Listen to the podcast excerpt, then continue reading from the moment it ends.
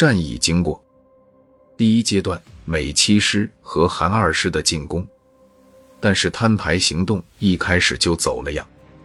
战前，韩二师的一个参谋带着作战计划投靠志愿军，而且由于白马山战役的需要，炮兵的支援不得不中断，准备好的五天空袭行动也只好减为两天了。中国军队严阵以待。并且很快就表明，他们打算继续占据五百九十八高地、狙击岭一带地形。美七师师长史密斯少将把占领三角山的任务交给了摩西率领的第三十一步兵团，即在第二次战役在长津湖被全歼，团旗也被缴获的北极熊团。虽然原先计划只用一个营的兵力进攻。但是摩西上校及其官员们估计，敌人的反击一定会比预计的要强烈。只用一个营的兵力去对抗敌人是不现实的。他们把占领三角山右翼的任务交给了麦克卢尔中校指挥的第一营，把占领左翼的任务交给了纽伯尼指挥的第三营。也就是说，主攻力量在行动以前就增加了一倍。一九五二年十月十四日四时。美军以三百二十门大口径火炮、四十七辆坦克、五十余架飞机，对十五军三十公里防御正面开始火力准备。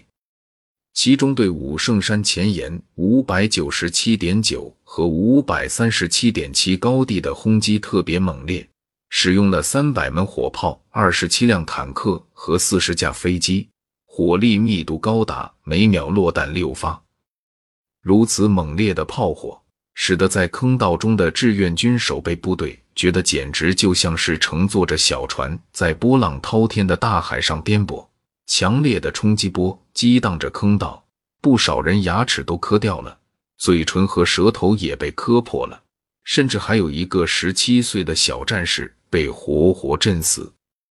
幸存者回忆起当时的情景，都不约而同以地狱来形容。其恐怖由此可见。坑道里的守备部队步话机，在炮击刚开始就立即呼叫千米之外的四四八高地营指挥所，但炮火实在太猛烈，步话机的天线刚刚架起就被炸掉。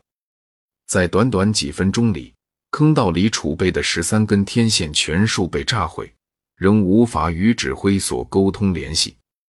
而电话线更是被炮火炸得不成样子。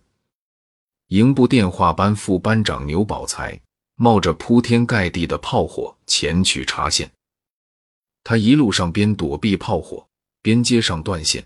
随身携带的整整一大卷电话线用完，还差了一截。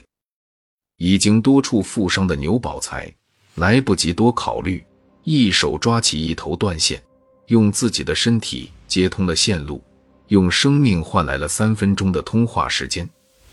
在营指挥所的一三五团副团长王凤书，就在这宝贵的三分钟里，向坑道部队下达了作战命令。